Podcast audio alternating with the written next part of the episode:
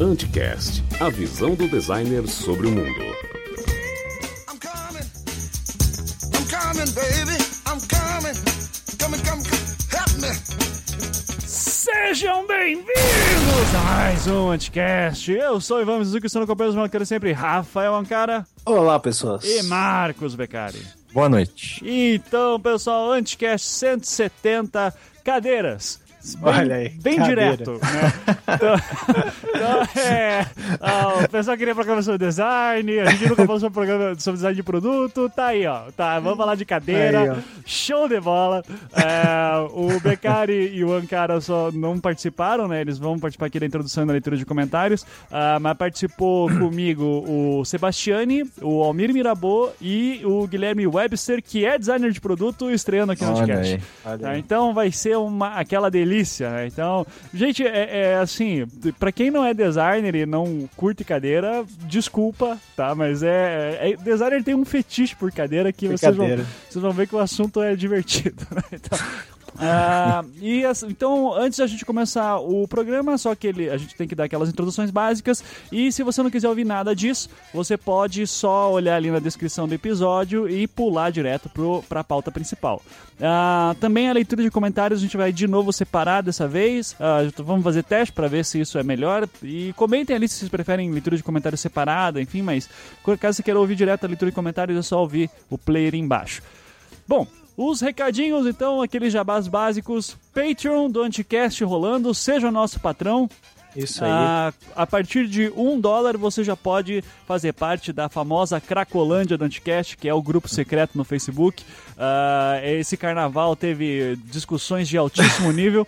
Ah, então, alguma que te lhe vem à mente aí, Ancara? Ah, deixa eu ver, cara. Fo- foram tantas. Foram Por tantas exemplo, o emoções. Abadá do Romero Brito. O Abadá do Romero Brito, né? Sempre isso. E agora, teve uma ali que eu joguei. Eu gosto de jogar tópicos pra galera discutir, né?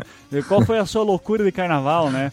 É, daí eu falei ali que a minha foi quase terminar a tese de doutorado e ver praticamente todos os filmes do Oscar. É, e eu sou vida louca. Vida louca. Vida louca, daí a galera ali falando que, assim, jogou videogame, o outro sonhou com um Bane feminino. Tipo, parabéns, galera. Então, A galera tá. então, não são, são discussões muito boas ah, e assim, pra, eu, como eu já falei também, a partir de 5 dólares, você, 5 dólares mensais que você faz sua contribuição, você pode também ah, você, eh, ser convidado aqui para participar da introdução do Anticast. É, e pode fazer jabá, pode fazer o que você quiser. Então, ah, vamos aqui com o relato do Felipe, que falou comigo hoje. Então, fiquem aí com o relato dele. Oi, é o Felipe? Sim. Ô, aqui é o Ivan, cara, tudo bom? Ah, tudo, cara. E... Tudo bem, então, eu quero. Eu, eu tô te ligando porque você sabe que foi o ouvinte escolhido essa semana pra abrir aqui o Anticast, né? Sim, sim. É, Então, ah, cara, primeiro eu queria te agradecer por estar contribuindo ao Anticast. Você está fazendo contribuição de 50 dólares, é isso mesmo? Sim, sim. Ah, então, caralho. É, loucura. vo- você quer o original do Beccari, né? É isso que interessou, fala a verdade. Pô, sempre quis. Pô, vou expor ele em um pedestal de ouro. Mas você sabe que não é aquarela, né? Só pra deixar claro. Eu sei, eu sei que não é aquarela.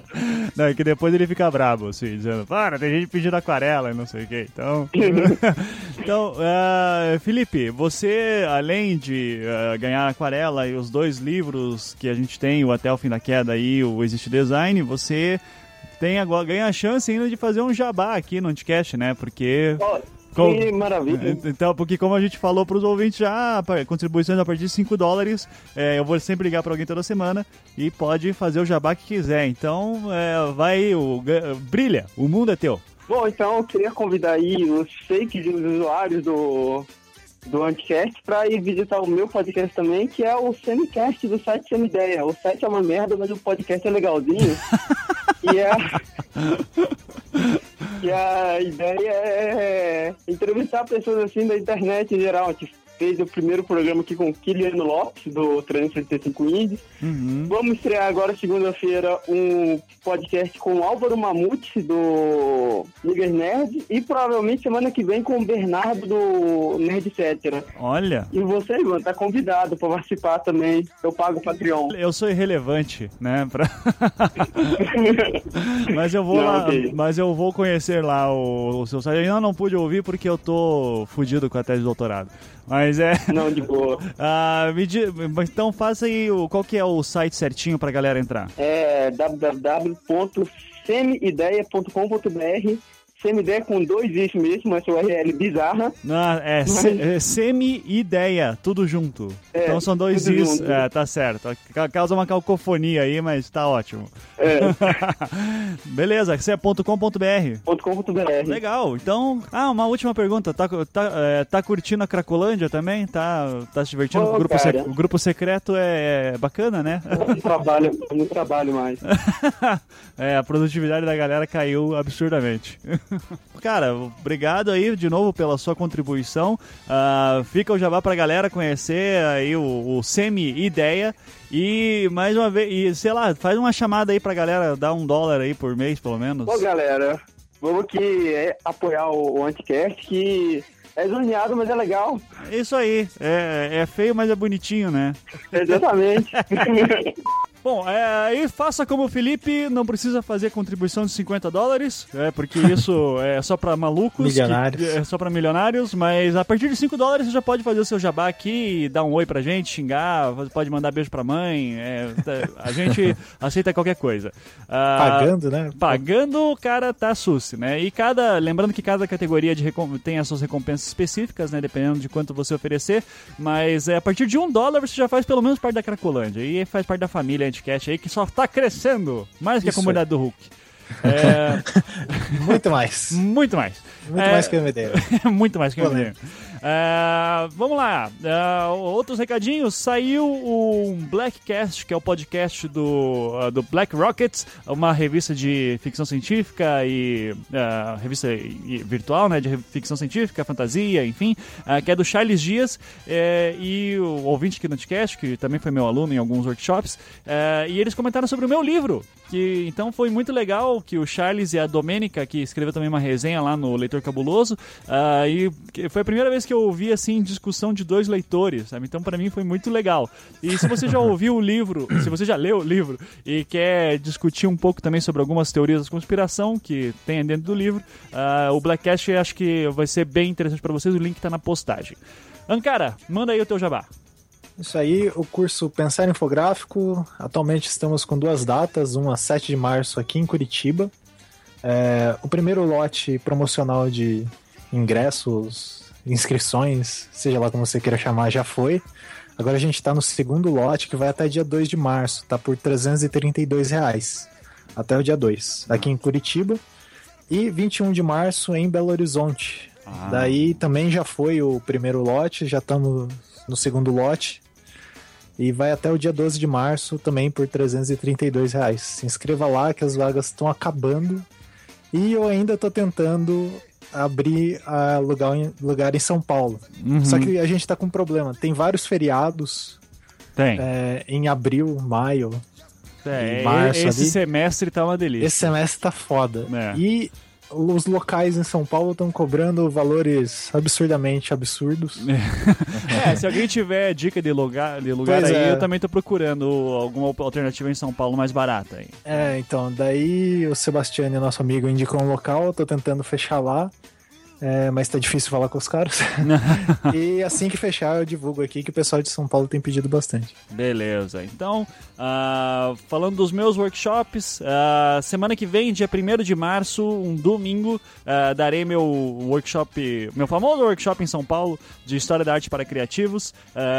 Vai ser um dia inteiro, a gente vai discutir sobre arte e processo de criação e os desafios conceituais que muitos artistas do passado e do presente tiveram.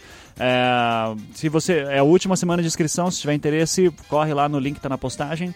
Ah, também estou oferecendo duas oficinas literárias, uma via Hangout que está com uma vaga liberada só por enquanto, ah, porque os outros já foram tudo, então corre se você quiser. Link tá na postagem, vai ser em abril e também em abril vai rolar oficina literária em Curitiba. tá? Olha aí. Então, se você é de Curitiba e quiser participar, link também está na postagem. É isso então de recados. Ah, vamos para o programa e eu continuo com- conversando com vocês dois aí na leitura de comentários. Então, fiquem agora com o programa.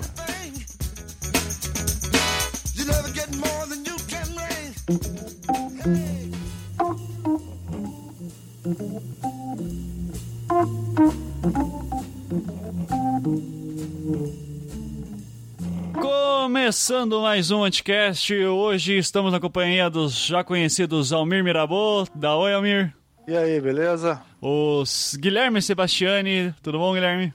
Fala, Ivan, beleza? E olha, só que é a última vez que eu vou te chamar de Guilherme hoje, porque temos outro Guilherme aqui, que é o Guilherme Ve- Webster, o Webster, como é que fala, Guilherme? Fala Webster mesmo. Webster. Isso. É, é alemão, inglês, o que, que qual é a história aí? É, presumo que seja inglês, né? Até porque tem, tem o dicionário Webster, né? Da língua inglesa. Ah, olha aí, o cara tem família, tem sangue nobre aí pelo jeito. É só o sangue mesmo, que eu não ganho nada com isso. tem Não- universidade, tem cidade, tem dicionário, tem muita coisa com esse nome e eu continuo aqui. Tá, né? então ó, acho que é bom dizer, né? O, o Guilherme, que acabou de falar aí, ele é de Porto Alegre e é finalmente designer de produto pro primeiro programa que é sobre design de produto, só que meio específico cadeira. É, então tem alguém representando e acho que é bem, lembra, le- bem legal lembrar também que o Almir, assim como eu, é designer gráfico ah, e o Sebastiani trabalha hoje já com branding e naming, né? Ah, só que ele também é formado em arquitetura, correto, Sebastiani? Corretíssimo. E arquitetos também têm um tesão por cadeiras, né? É, era a disciplina do terceiro ano mais esperada da faculdade. Era a disciplina do, do- da metade do curso em que você projetava no primeiro semestre uma cadeira, lá na FAO, e no segundo semestre construía a cadeira. E que maravilha. então, é, eu, eu, assim, quando eu vou dar aula de história do design, né, para explicar lá o- as diferenças de processo de criação do, do artesanato, ou do artesão, do método de ofícios para a Revolução Industrial, a gente sempre fala a questão da linha de produção. Vamos imaginar que tem que fazer uma cadeira.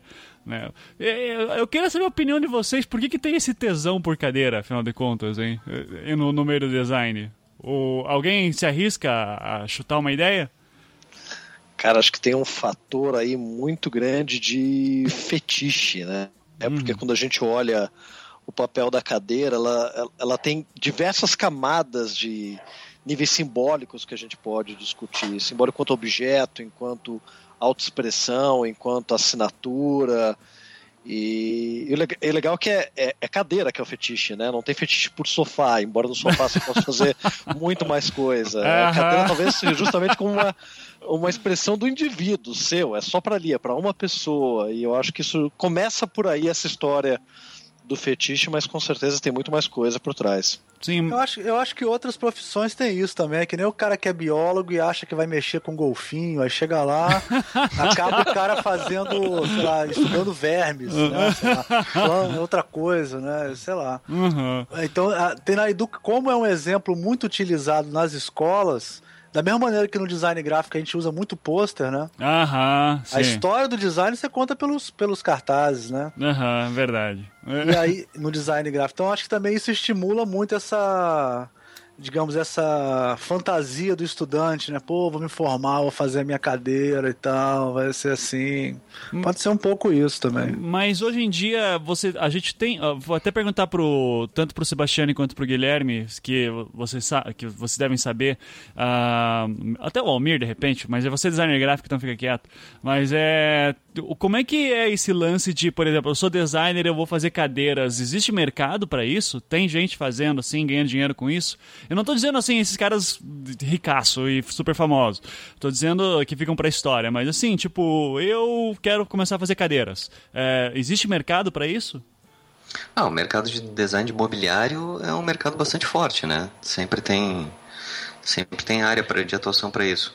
Ah, mas eu acho que o que mais pesa nessa questão do, do projeto de cadeiras foi isso justamente que, que foi falado a respeito do, do aspecto autoral, né?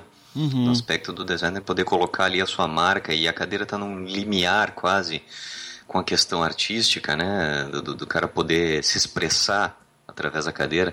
Eu não tenho exatamente respostas por que, que tem um tesão bem grande, tão grande a, respeito desse produto, por que, que ele é o principal.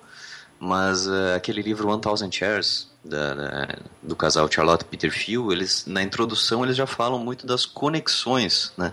Eles, eles citam uma frase do do Charles Charles Eames né, a respeito de conexões com os produtos e falam que poucos outros artefatos oferecem tantas conexões com, com o usuário, com os humanos, quanto as cadeiras, né?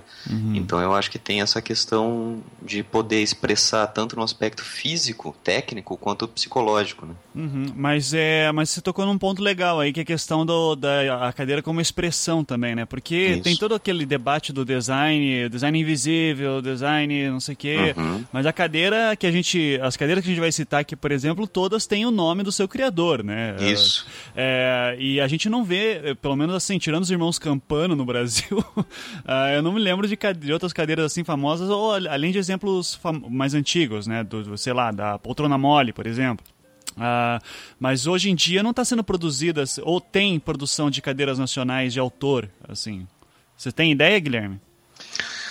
Eu já vi algumas coisas de alguns colegas, mas o, o- o que se destaca mais é quando realmente a gente fala de alguém que vai começando a ganhar espaço na mídia, às vezes começa a ser destacado para um produto na Tokstok, em alguma outra grande marca. Eu acho que a maior parte dos autores que estão produzindo para o mercado da indústria mobil, eh, moveleira eh, são um pouco mais, não vou dizer ocultos na sua autoria, porque tem autoria no projeto, mas não são destacados ou enobrecidos, talvez pelo projeto de uma cadeira em particular.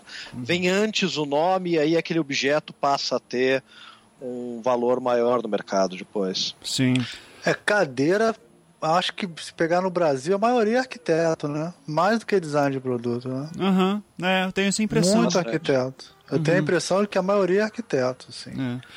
E, Mas a, ah, a gente pode vê falar. isso lá fora, né? A gente vê é, uma produção muito grande de, de, ar- de arquitetos produzindo cadeiras. Agora me deu até a vara alto. Então, é, parece que a cadeira vira aquele hobby paralelo do arquiteto, também por um pouco para vender o próprio nome no mercado, ganhar um Mas pouco eu- mais de visibilidade, né? Eu acho que também tem uns casos, por exemplo, quando o Niemeyer, ele, é, junto com o Le Corbusier, aquela equipe, fez o Ministério da Educação e Cultura aqui no Rio de Janeiro, o prédio era tão à, à- frente do tempo dele, assim, era tão diferente do que era feito na época, que o cara tem que projetar o mobiliário, que você não pode botar um- uma cadeira daquela, da- pô, cara do Getúlio Vargas num prédio modernista. Então o cara é a, a coisa da arquitetura total, né? O cara tem que projetar tudo mesmo, porque senão sai totalmente do projeto, né? Uhum. Eu, eu lembro tem uma foto desse, desse ministério. Vocês sabem qual é o ministério, né? do- Sim, sim. claro. Uhum.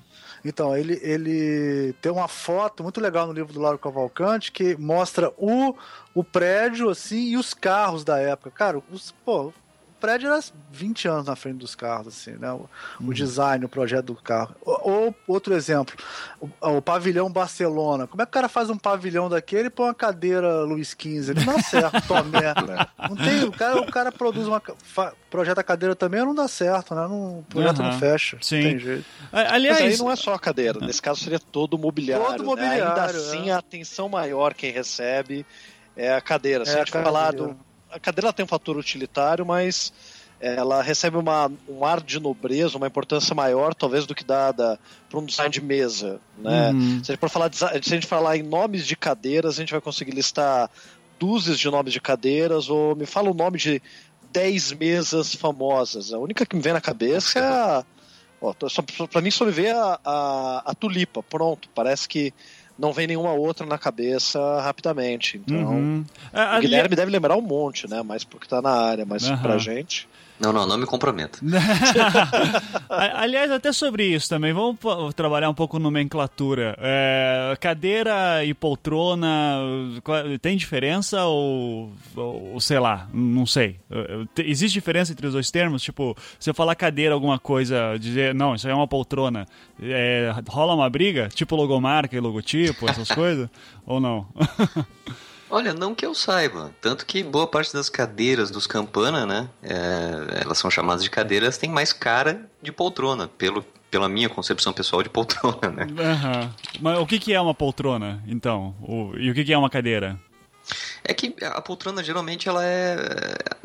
Pelo que eu, pelo que eu penso, né? Geralmente ela, ela é grande, ela não, não tem eh, braços, é estofada, né? Uhum. É, você não E trabalha a cadeira ela pode ser. É, exato. A poltrona ela é A mais cadeira para para conforto, para descanso, né? E a cadeira ela pode ser uma cadeira, por exemplo, de uma mesa de jantar. Né? Certo. Numa mesa de jantar não vai ter uma poltrona para. Certo. Não. Mas até que ponto isso é rígido, eu realmente não Eu, sei. eu acho que a cadeira tem mais essa característica da ação, né? Você tá jantando, tá trabalhando, tá fazendo uma coisa mais estudando. Uhum. A poltrona é mais pra descansar mesmo, repouso. Né? Aham. Até porque são ergonomias diferentes, mas uma coisa É. que me ocorreu agora, acho que até o Guilherme pode, pode ajudar a gente nisso. Eu sei que em inglês você tem o termo chair e você tem até o termo armchair, que talvez é um pouco mais usado para poltrona. Mas justamente no, no livro que ele mencionou, no, no 1000 Years da, da, da Charlotte Pitfield, você vê poltronas, você vê cadeiras todas no mesmo, todas no mesmo barco, né? Não há uma, uma separação entre uma e outra. Então, até que ponto isso não é uma separação que a gente faz muito mais pelo nosso idioma, do português, do que pelo inglês, é uma dúvida. Tem, tem algum termo mais específico para poltrona em inglês, Guilherme? Tem algum uso mais claro dessa distinção, talvez? Tu, tu tá perguntando só porque meu sobrenome é Webster, né? Não, porque você é o cara do produto. Vou deixar aqui. claro, eu não tenho nada a ver com esse dicionário. Não, pensei pela, pelo, pelo lado de, só tá mais a fundo numa Sim. Tipologia dos, dos, dos mobiliários, mas enfim. Aham, sim. Não, mas É que realmente, em inglês tem, tem. Em geral eu vejo tudo como chair. Não tenho É. visto muita. Uhum. Até Tanto- porque se pensar na, por exemplo, que foi citado já a Barcelona, né, do, do Miss Van der Rohe, é, você não tem encosto de braço, né, mas é uma poltrona, É uma poltrona. Exato. Né? Sem dúvida. verdade. Ninguém É. trabalha. Ninguém traba- trabalhar naquilo deve ser uma experiência e tanto. É, o próprio, o próprio uh, Design Museum, né, quando classifica as, as cadeiras, não, não faz uma distin- distinção de termo, é tudo chairs. Aham, sim. E é, vamos fazer uma brincadeira aqui, ó. Aquela cadeira ou poltrona dos sonhos de cada um. Qual, qual que é? Se, se já tem ou quer ter, qual que- vamos começar aqui, Almir. Qual, qual seria a sua? Ah, eu gosto da Barcelona, cara. Barcelona. Eu gosto da Barcelona. Você acha ela confortável? Assim, você queria tipo eu, eu tomar um que ela- café? pra, assim? quem ela, pra quem é pequeno, ela é horrorosa. Mas se eu sou um cara grande, ela funciona muito bem. Não, é, sério, verdade. já, já, já discuti muito esse assunto. Cara designer é um bicho estranho, cara. Sério. Acima de 1,80m, a Barcelona é ótima. Abaixo, fica realmente o pezinho não bate no chão, ela não é legal. Aham. Porque ela é muito funda, né? Uhum, sim, sim. Mas É, eu, eu não gosto- curto muito, assim, eu tenho 1,72, então Pois é, tá vendo? legal. É. Você já tem 1,80 e alguma coisa, né? Agora vem cá, sabe que muitas delas caíram, já caiu o, o- a patente, né? Então tem, tá sendo, estão sendo vendidas, por exemplo, Barcelona de várias, várias lojas vendem Barcelona hoje em Ah, dia, eu né? quero cair nesse assunto daqui É. a pouquinho, mas antes eu quero fazer essa Ah. rodada, assim, de, de Tá, preferências. Então, é, Sebastiane, a sua cadeira dos sonhos. Bom, eu queria ter uma Barcelona laranja, já que já foi falado. Vou dizer outra que eu queria muito ter, que é aquela espreguiçadeira do, do, do Charles da Ray Ames. Ah, também, essa que é de madeira, Aham. fora, com cor, não lembro o nome dela, mas essa é um fetiche. E, e ela- brasileiro, a poltrona bal da, da Lina Bobardi também eu gostaria muito de ter. Sentei numa uma vez numa, numa Bienal e gamei por ela. Aham. Mas ah, você já, já pegou a minha aí, que é do, do Charles e da Ray, assim, cara. É, É. Que é aquela lá, sempre que eu passo no Toque Stock, eu fico olhando Cara, e e chorando. ela é muito confortável, né? É muito confortável, cara. Então, Isso pra jogar Playstation deve ser uma maravilha. Deve ser muito bom, cara. Muito bom. Meu Deus do céu. É, e Guilherme, você, qual que é a tua? Eu sou um cara que acaba pendendo mais pro funcionalismo sempre. Aham. Então eu acho que eu ia escolher a- uma cadeira mais moderna, essa a Aeron da Herman Miller, que é uma cadeira mais de mais de trabalho mesmo, né? Mas ela tem tantos recursos ergonômicos ali que deve ser uma beleza passar o dia trabalhando ali, nem sente. Aham. Tal- Talvez um caráter mais é, mais estético, mais ah, um caráter mais é, como é que eu vou dizer? De poxa, me fugiu a palavra. Tirar onda, por exemplo. É, uma coisa mais Tirar onda com a visita. né? Talvez pra tirar onda pra visita, eu escolhi essa- a cadeira Red and Blue, aquela que tem, tem inspiração no Mondrian. Sim, Porra, mas essa é incentável, essa cadeira. Não, exatamente, exatamente. Cara, ela é só insentável, estética, cara. ela é só visual. Tinha uma na Tox Stock, uma vez eu sentei, a cadeira fez. Acho que ela deve aguentar no máximo 50 quilos aquela cadeira, cara. Nossa, é. eu acho que se eu tivesse tá em casa, eu nem... quase 100 anos, né? Aham. Quase Oi? 100 an- a, a vermelha e azul tem quase 100 anos já. Quase Caramba. 100 anos. né? É, É, eu, eu ia mais com a, com a IMS mesmo, aí que eu acho do caralho aquela, aquela poltrona. É bonita, é uma boa peça de decoração e ainda é extremamente confortável, né? Agora, vocês já sentaram em alguma que foi, assim, uma decepção? É, Vocês achavam que era o máximo e quando você viu, você falou, pô, é isso aí e tal. a- além da Barcelona, foi a Egg pra mim, assim. Que eu já, eu já tive vontade de ter uma Egg, principalmente minha esposa queria ter uma Egg em casa, pra, principalmente por algum fator de decoração, assim tal, mas ela queria alguma coisa pra ler e não sei porque na nossa cabeça a Egg era muito confortável. A Egg é muito confortável se você ficar reto, né? Agora, se você dá aquela viradinha pro lado, ela já não fica muito boa, assim. Aí é porque você não sabe sentar direito. Ah, tá. ah, desculpa. O, o usuário tá errado, então perdão. Cara, eu, eu fiquei meio decepcionado. Não que ela não seja linda e tal, muito legal, mas eu fiquei decepcionado com a poltrona mole, cara. É mesmo? Exatamente pelo motivo oposto que. Pelo mesmo motivo que você não gostou da Barcelona, o tamanho. Ela é menor do que eu imaginava. Você, quando vê o Sérgio Rodrigues sentado nela, parece que ela é enorme, né? Uhum. Mas o Sérgio Rodrigues é pequenininho. na hora que você- Ah, Ela, ela é pequena, ela não é tão grande. Eu imaginava que ela fosse aquela coisa meio tipo uma rede, que você se esparramasse, né? sim, sim. Essa pra mim foi meio assim. Não sei. É do Oh, caralho, mas. sim. Eu não comparei pra ter em casa. Depois- eu- E ninguém, ninguém queria ter nem pra tirar onda uma, um campana em casa, assim, não? Só pra, tipo, olha só, tem uma cadeira que não senta. ah, só pra tirar uma onda. Se ia dar uma briga, eu não ia poder receber colega designer em casa, que ia dar... Não, porque, por exemplo, eu acho muito bonita a cadeira vermelha dos, dos Campana. Acho muito bonita mesmo, assim. É, mas eu entendo que ela seria. Ela estaria ali só de enfeite mesmo, porque ia ocupar espaço na casa e ninguém ia poder sentar. Você tem que ter uma casa grande, né? Pra... É, sim. Já tem que Mas- ter todo um ambiente especializado, É. feito pra isso, né? Mas eu, eu francamente nunca sentei numa cadeira campana pra poder criticar, viu? Então eu Aham. não sei se talvez não seja um pouco de preconceito nosso o fato dela não ser tão funcional assim, porque existe isso muito com aquele eh, espremedor do Stark, né? Aham, Que sim. dizem que é um ótimo instrumento para iniciação de conversas, mas que funcionalmente ele é horrível. E já me disseram o contrário, disseram que não, ele, ele realmente funciona. Né? Uhum. E- então eu não sei, alguém já sentou numa cadeira campana pra... É, eu não. Não. Não, não. Desculpa, quando você falou alguém já sentou, pensei no espremedor do Stark. É, espero que Tava falando do Stark, do espremedor, alguém já sentou. É, a- ele, ele pode ter essa função, provavelmente, também. É, vai saber, né? O usuário que, que... Usuário que decide. Tá, então, acho que, não, não, não, me lembro quem foi, que- acho que o Almir que citou nessa questão de que ah, as patentes de muitas cadeiras já caíram, né? Ah, por exemplo mesmo, hoje em dia você vai no Tok Stock e você encontra lá a cadeira Barcelona, a poltrona Imes, é, o, o- como é que funciona esse mundo da, da- da- Porque assim, vamos dizer que eu quero uma... Eu quero uma Barcelona original, assim. Onde é que eu compro isso, falando de contas? Eu, eu eu não tenho dinheiro para isso, tá? Mas digamos que, que, que eu quisesse. Ah, é possível ainda comprar uma original desse tipo de coisa? Ou hoje em dia é, é difícil saber o que é original e o que não é? Eu acho que a primeira coisa, o que, que você entende por original? Uma que foi É. feita naquela época ou uma que seguiu fielmente o projeto, né? O que, que é originalidade quando a gente fala de um, produto de design industrial? É, uma que saia com um certificado dizendo, ó, essa aqui é licenciada pelo uh, pelo espírito do... Pelos descendentes. Foi. Eu não sei. tá, mas alguma coisa desse tipo. Um produto oficial, no caso mesmo, né? É, eu acho que acredito que hoje seria só que, uh, que fo- no caso do Miss Vanderhoek, que fosse da, feita na época dele, né? Provavelmente. Não sei. Posso só fazer Não, eu acho que eu acho que, bom, não sei.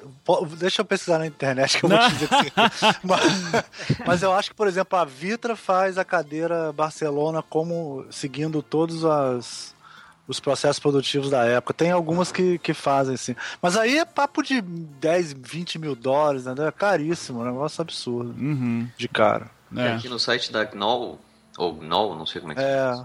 A, a Barcelona é vendida por 5.429 dólares. Ah, Não Olha sei se são aí. dólares ou euros agora, deixa eu ver. Eu acho que são dólares. E aí, aí que tá, eu acho que hoje elas estão muito vinculadas às marcas, né? Porque Charles Reams, por exemplo, produziam muito para Herman Miller, né? Uhum. E hoje boa parte dos designs deles ainda são vendidos por essa marca, pela Herman Miller, apesar de terem, terem caído, né? Uhum. Sim. É, é tipo. é, instrumento musical também tem isso, né? O, a Fender licencia para fazer, tem a Fender chinesa, mas tem a Fender americana, que aí no custom shop é caríssima aí. Aham. Custa uma fortuna. A cadeira deve ser o mesmo esquema, né? Uhum. É que tem um outro ponto no caso das cadeiras, que quando a gente vai vendo as versões, não, não vão, vamos dizer assim, não são exatamente oficiais, mas são feitas seguindo todos os detalhes de espessura de tubulação, todos os mínimos eh, detalhes do projeto. É, como é um modelo de utilidade, ele vence depois de 25 anos. Né? Se não me Ah. engano, 25 anos, posso estar errando a quantidade. Mas o que é interessante é que a, a marca cadeira Barcelona ela pode ser continuamente renovada. Então você vê muitas versões da Barcelona sendo vendidas em lojas que você não vai ter uma etiqueta lá chamada cadeira Barcelona. Você vai ver como cadeira Espanha, é, cadeira com outro nome, porque a marca em si você pode renovar continuamente. Essa foi, algum, foi uma forma que alguns designers encontraram, ou seus é, descendentes, para proteger depois um pouco esse, essa aura da originalidade, né? Porque todas as outras podem ser imitando ou reproduzindo o mesmo projeto original, mas chamar de Barcelona somente aquela que tem um licenciamento da marca. Olha, Então, é, é até, até no, na. Tokstok tô vendo aqui que ela se chama Barce Poltrona. Olha É, aí. Tá vendo? Meu Deus. Olha só. Barça poltrona, não Que é uma Barcelona. Que absurdo isso. É, Poltrona catalã. Agora, eu acho, inte- eu acho legal sobre a Barcelona o lance que a gente fala muito da, da poltrona dela, né? Só que a gente não fala. ah, tinha, todo um, tinha outros móveis também que compunham, né? Todo o pavilhão. Ah, e eles não, não vendem tanto quanto a poltrona, né? Mesmo. Se eu não me engano, tem aquele tipo um divã, assim também, né? Tem um sofazinho. É, o, O so- o, sofá. sof- o sofazinho, o puff também. É um conjunto bem bonitinho, assim, cara. Então, é, mas a gente fala mais da poltrona mesmo, curioso. Eu, eu acho extremamente desconfortável. Desculpa aí, Almir. Tá? Não, tudo bem, pô. Tá, eu não tenho 1,80, foi mal. Tá? não foi feita pra mim. Ah, tá, ah, e, bom, mas assim, quando a gente estão.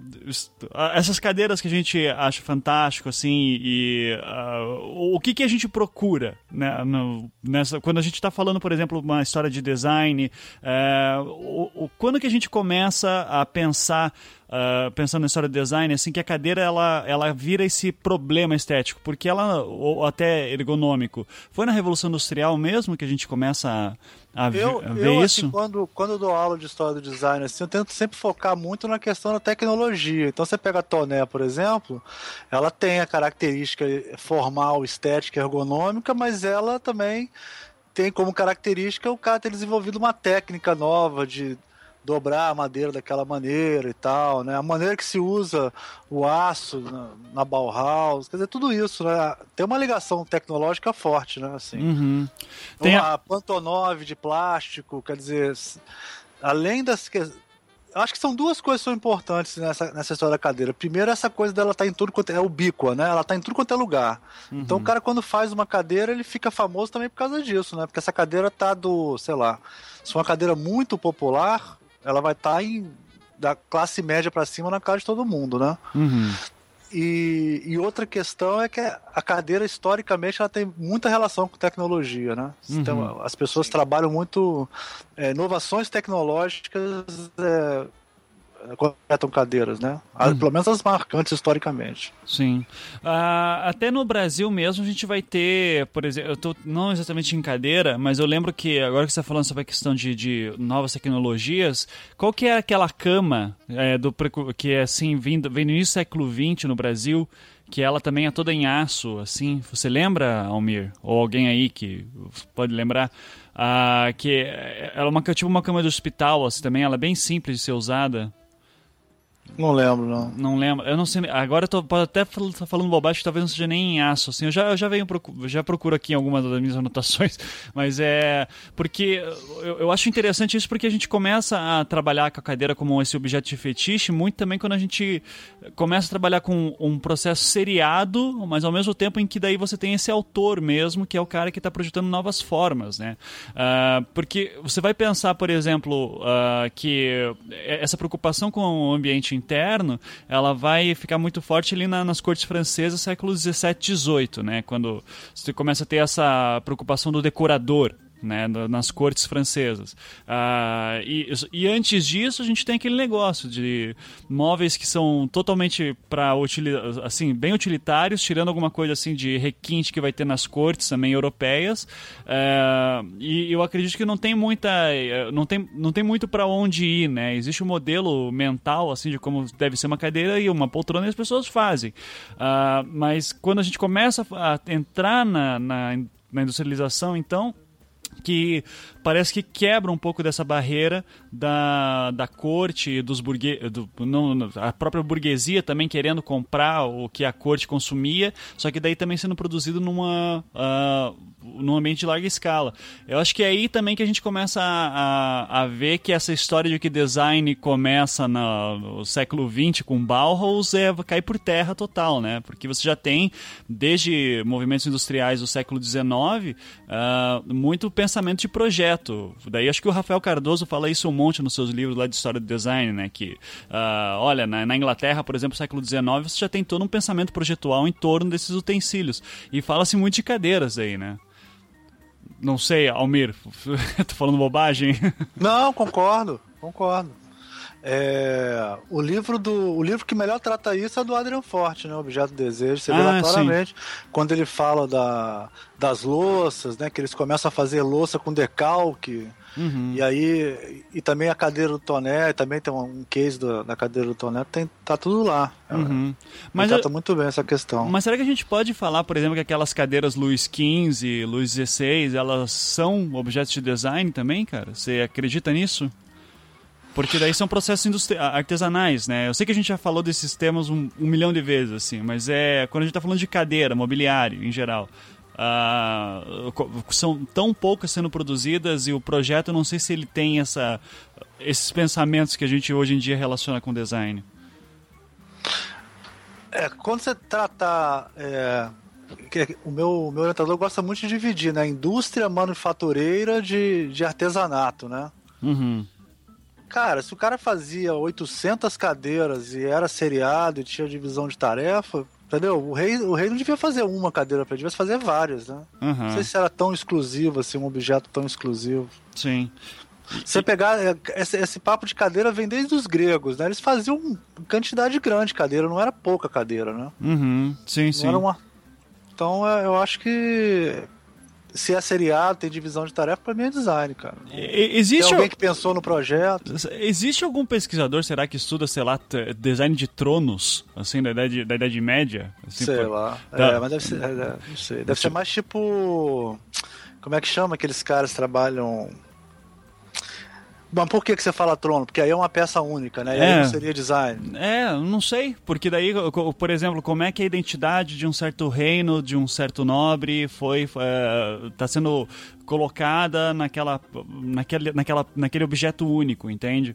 Ah, porque daí você tem toda a formação de um, ah, de um grupo, ah, de uma identidade nacional ou de uma identidade de um grupo, ah, pensada em um objeto, né? Que tem que colocar tudo isso dentro dele.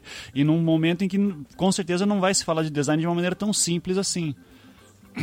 É, mas, Mas gente vai projeto, ter- né? A gente vai ter essa questão da identidade do grupo mesmo quando a gente fala de produtos seriados. Então, não sei se é o trono que torna essa questão tão única assim, né? Na hora que você começa já com uma revolução industrial, a começar a ter um, cada vez mais um comércio mais pungente, talvez essa necessidade numa exportação ou versus uma importação levar a sua identidade para fora, levar o seu traço, provavelmente já estava ali naqueles primeiros produtos, como vai aparecer, obviamente, é, na produção contemporânea. Né? Você tem questões, muitas vezes, de tentar trazer um traço de, de valor cultural, não, talvez não tanto mais em termos de país, mas do, do grupo ao qual você pertence, da filosofia de projeto que você traz para aquele objeto, independente se é uma peça única ou não. Então, esse discurso acontece independente se a gente vê a poltrona como objeto de design ou como uma peça individual como um trono. Uhum, sim. Até porque também trono, a gente tem, a- sei lá, mas a minha ideia mental de trono muitas vezes é o do Game of Thrones e na vida real não é assim, né? Então, é, às vezes é só uma cadeirinha bonitinha ali, assim. Então, não, É. não, tem muito além disso. O, É, e essa, e essa, essa coisa de luxo, né? Essa ostentação é uma coisa muito mais do Renascimento pra cá, né, cara? Idade Média, trono da Idade Média devia ser uma, pô. Aham. Não devia ter nada demais. Uhum. A Ah, Europa é, era muito pobre na Idade Média, assim, em geral. a cadeira que eu tava tentando lembrar o nome, ela não é em aço, não, tá? Ela é a, a cadeira e cama patente do Celso Martins Carreira, de 1915. Ah, já ouvi falar, vou que olhar. aqui. ela é ela é em madeira, só que você vai ver que ela já, já possui curvas e ela já é pensada as suas partes numa produção seriada. Então ela é bem interessante, assim, porque ela é bem antes do, do- dos modernismos entrando no Brasil, assim, né? Já pensando num, num processo de serialização. Ah, é bem interessante ela. O mesmo espaldar para cadeira, para poltrona, para cama. É essa que você está falando. Aham, isso aí. Então, é, é- é- e assim, a gente ainda não, a gente não está no movimento, a gente está antes, por exemplo, da industrialização que o Vargas vai fazer, né? É, ou seja, está bem afastado ainda disso e já está pensando num processo de serialização ah, mais intenso. E ela é, é barata, assim, tal, então ela fe- fez bastante sucesso na época. É um dos momentos, assim, que você fala, é o típico processo de modernização brasileiro, ah, porque você tem um, um material que não é o aço, mas pensado numa. Ele pensado em módulos muito próximos de um, um processo industrial em série, em larga escala, né? É, é bem interessante sim, a cadeira dele. Não deve ser das mais confortáveis também, mas é, mas funciona. Agora, um cara que faz que fez cadeira muito importante no Brasil, inclusive para se você já teve na escola, em escola mais antigas, né? ah, foi o Berg Miller ou o Gebelwein, Almir, que fez aquela cadeira para estudante? Não, o, o, o Berg Miller tem uma produção grande de mobiliário, de cadeiras. É, é Pra- bem grande. É para estudo, é para É, escola. Eles fizeram o, a, o ID, né? Fez um projeto na época para mobiliário escolar, né? E o Berg Isso. Miller capitaneou isso, mas o Pedrão também teve envolvido. O Gable era, era mais a parte de programação visual dos Ah, catálogos. tá certo. aham, Né? certo. uhum. Mas eles, eles trabalharam anos assim, fizeram um projeto super legal. É, eu, tem, tem uma história que eu não me lembro muito bem. Eu sei que eles fizeram seis, seis, seis tamanhos e acabou que o governo reduziu para dois só, porque era muita. Mas eles tinham feito para todas as idades, assim, bem discriminado, bem feito, assim. Uhum. É, um, é, um, é um projeto bem complexo que eles fizeram, assim, bem interessante. É, é que eu, eu lembro que quando, eu acho que eu estudei em algumas ah, em alguma escola que tinha umas cadeiras do Berg Miller, assim, sabe? Ah, que legal. Então, porque era bem, era um modelo bem popular, assim, tal. E daí eu fu- fui descobrir isso, obviamente, anos depois, né? É, agora, durante o doutorado, pesquisando, eu disse, ah, eu conheço essa cadeira, eu estudei em uma. Então, ah, bacana, assim. O Berg Miller trabalhou muito para Escriba, então tem vários projetos dele na Escriba. Uhum. né, que é uma, uma fábrica de, de móveis brasileiros. Acho que até fechou, não sei nem se está aberto ainda. Sim, sim.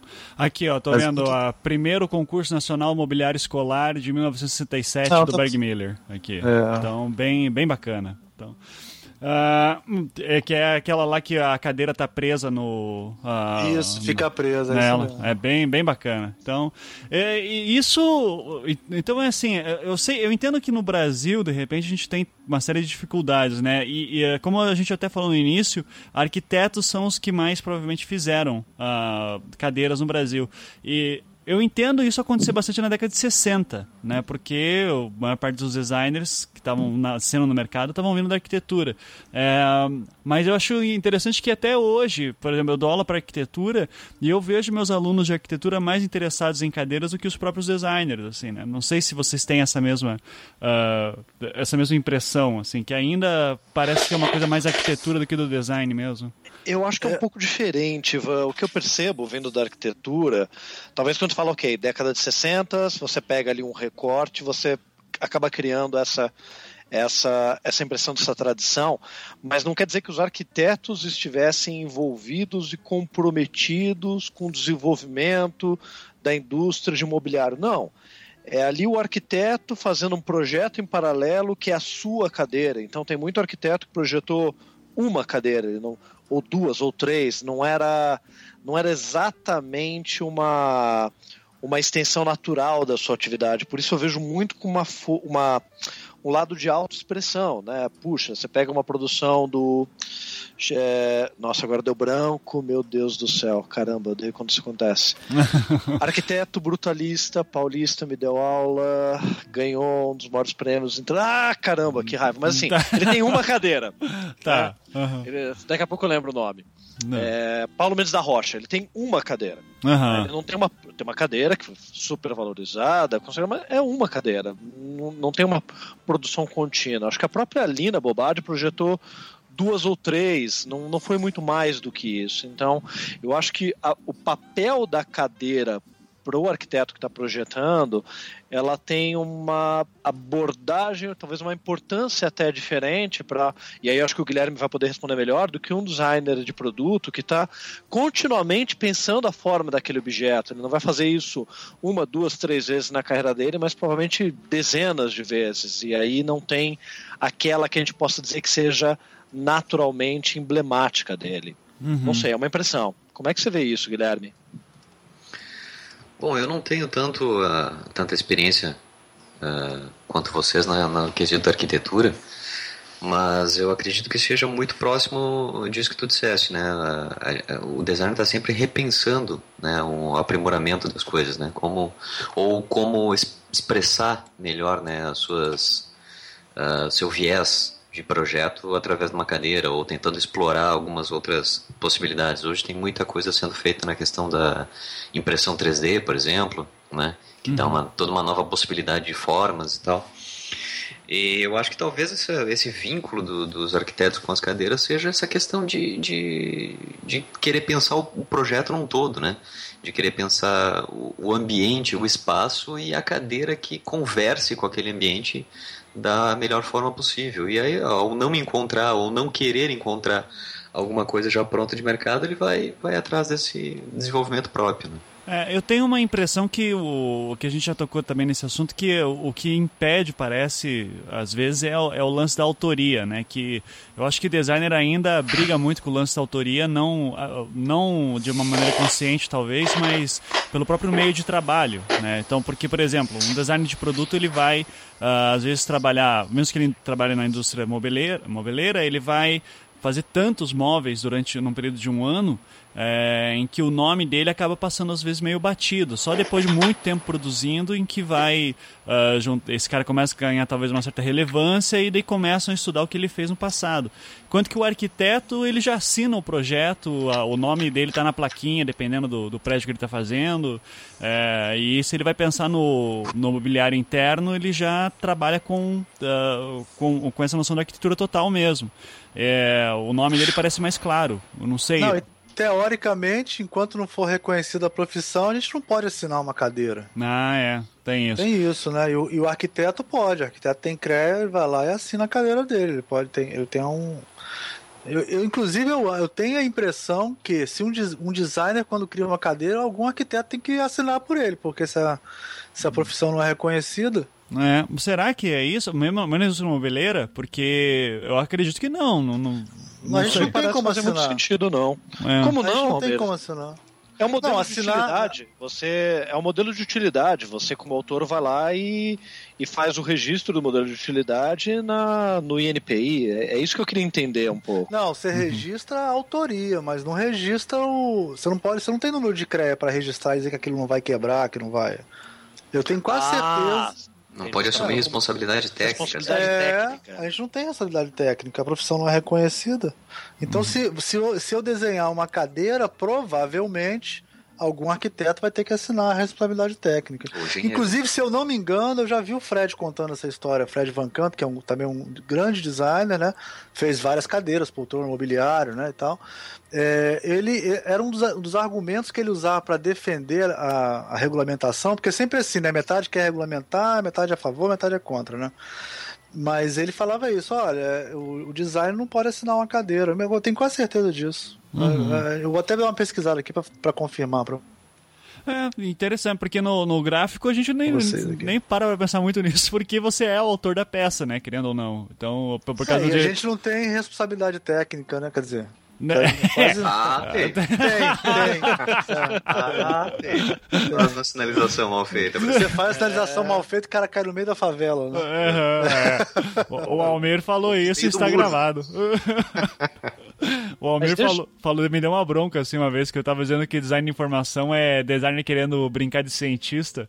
E daí ele disse, ó, se você fizer uma seleção mal feita, você vai parar no meio da favela, ó. Quero ver daí. Você tava aqui no Rio, você tava aqui no Rio, né? Isso aí. Aí eu falei, é, pois é, então você tá aqui no Rio, eu vou te fa- fazer virar à direita ali, você vai cair no meio da favela. Você...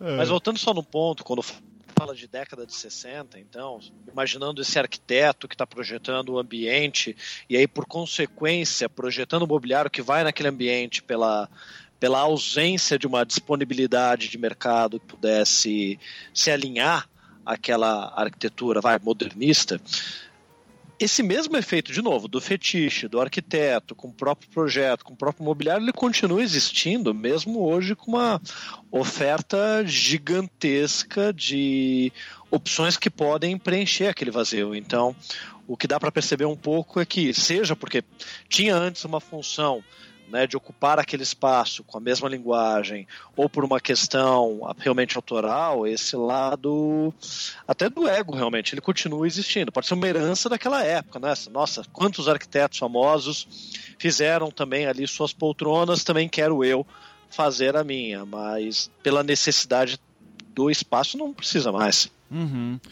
E por que, que a gente deixa de lado coisas tão importantes quanto, como o Sebastiani falou, a mesa ou um armário? Porra, armário foi uma revolução do, no, em casa, cara. Tipo, antigamente a gente deixava as roupas em cestos, é, espalhadas pela casa.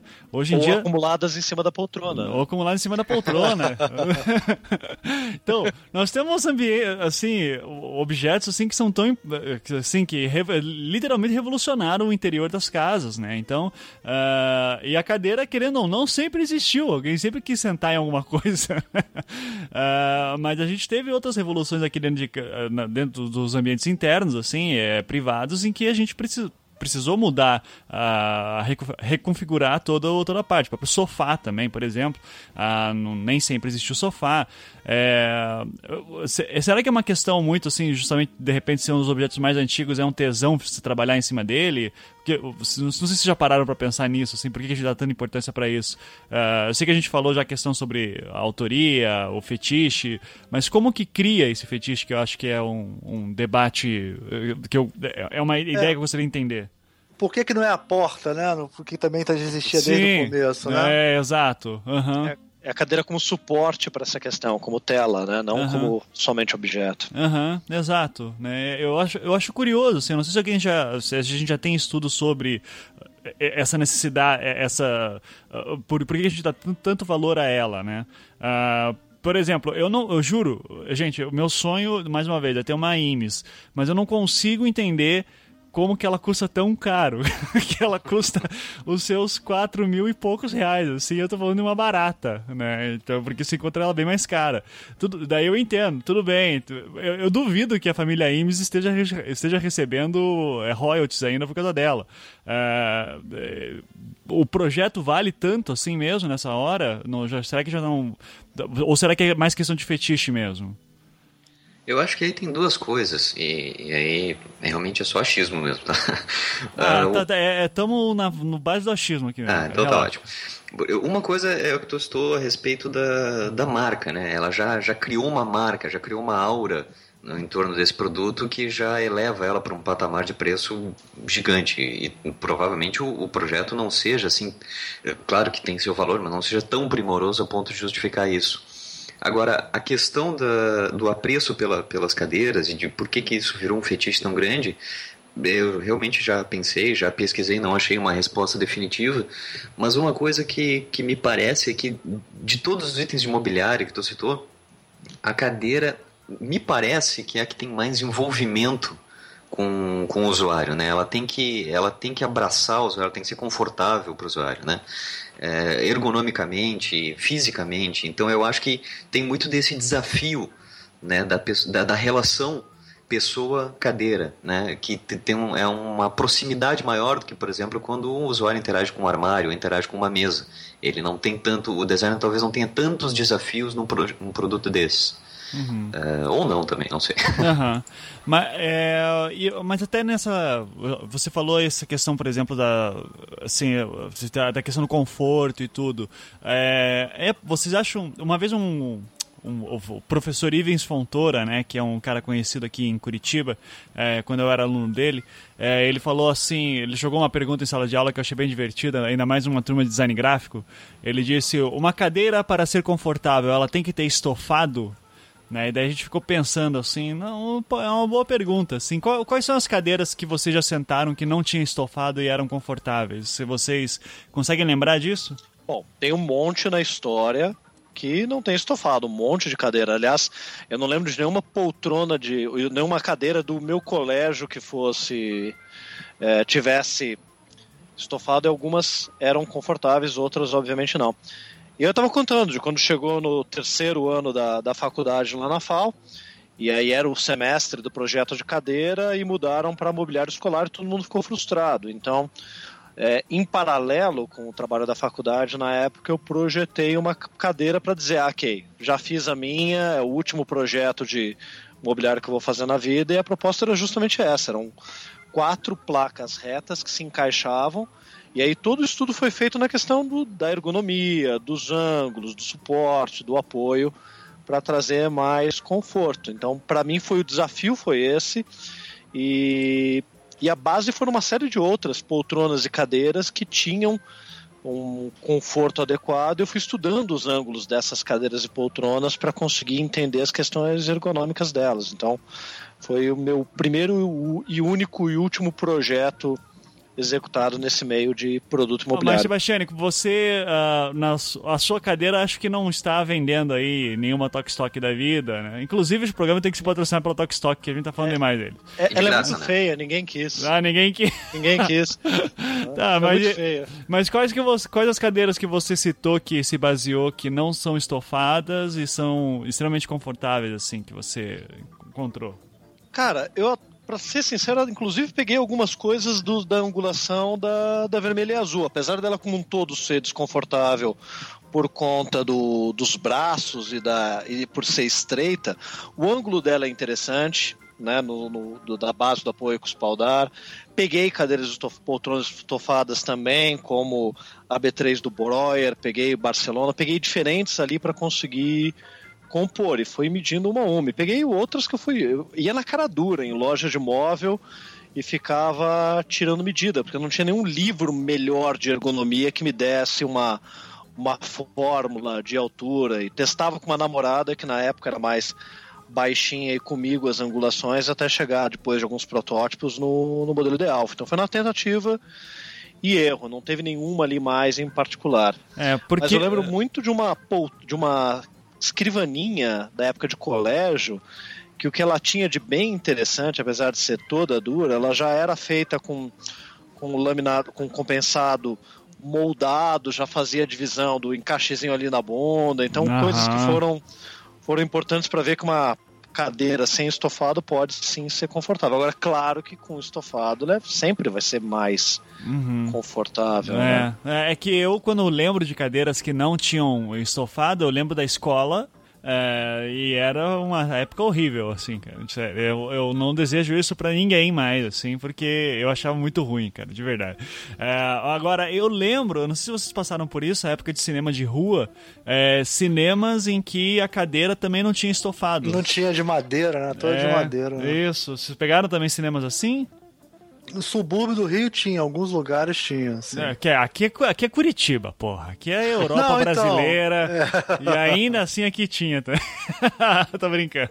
No Sesc Pompeia, aqui em São Paulo, no, num dos auditórios, é, as, as poltronas ali são todas projetadas pela Lina Bobardi, são só em madeiras e são razoavelmente confortáveis. Não sei se para a duração de um espetáculo inteiro, mas no momento que você senta, como ela tem um, uma parte aberta bem no meio, a sua coluna se encaixa ali e num primeiro momento ela é bem confortável e não tem estofado também. Uhum. É aí que tá a questão, né? É, a cadeira ela é confortável, mas para qual aplicação? Por quanto tempo? Exatamente. Porque, eh, por exemplo, aquela cadeira que eu citei lá no início do programa, a Aaron, eh, ela não tem, ela não tem estofado, né? Ela, ela tem um tecido tensionado, enfim. Claro, não é rígida, né? não é completamente rígida, mas também não é estofada, ela não é ah, acolchoada, digamos assim. E é uma cadeira ergonomicamente excelente, ganhou vários prêmios, enfim, teoricamente para a pessoa passar oito horas por dia trabalhando nela, né? Uhum. É, eu, eu não sei quanto. É, é gente, eu tenho o meu hábito de sentar, é muito estranho, assim, sabe? Porque eu gosto, por exemplo, de cadeiras para trabalhar que tenha o apoio para os braços, mas não é para colocar meu braço, não, é porque volta e meia eu gosto de sentar de lado, assim, colocar a perna em cima. Sabe, de, de uma das partes da cadeira. Então eu fico tudo torto. Existe cadeira para retardados que nem eu, assim, ou, ou- ou- eu acho que eu, eu, eu tô quebrando o, o manual de uso dela, provavelmente. Então, Ah, a própria Molly foi projetada com essa brincadeira, A né? Molly- olha aí. É, tem foto do Sérgio Rodrigues sentado nessa mesma posição aí que tu citou. Ivan. Ah, é verdade, é verdade. Ali- aliás, Guilherme, eu acho que não tem nenhuma foto do Sérgio Rodrigues sentado na mole direitinho, né? é, é sempre com, com um braço, um pé jogado, alguma coisa sentado direitinho, não, não tem. E esse é o grande barato dela. aham. Mas concordo com o Almir, ela é pequena, né? dá a impressão de que vai ser algo muito, muito maior. Ah, pra mim tá sucio, vou comprar uma. Então, porque eu não sou alto, então tá tranquilo. É. É, Almir, você também, eu quero saber sobre questões de é, experiências com cadeira sem estofado. Assim, você. Alguma lembrança à mente, assim? Ah, eu, eu acho, quer dizer, tem, tem cadeiras que, que não são estofadas, para a Vacile, ela, é- ela tem aquelas bases de couro, né? Aquilo ali não é estofado, mas é super confortável. né? Apesar de eu também achar ela pequena, né? A Vacile do Breuer, né? Uhum. Sim. Eu achar ela apertadinha.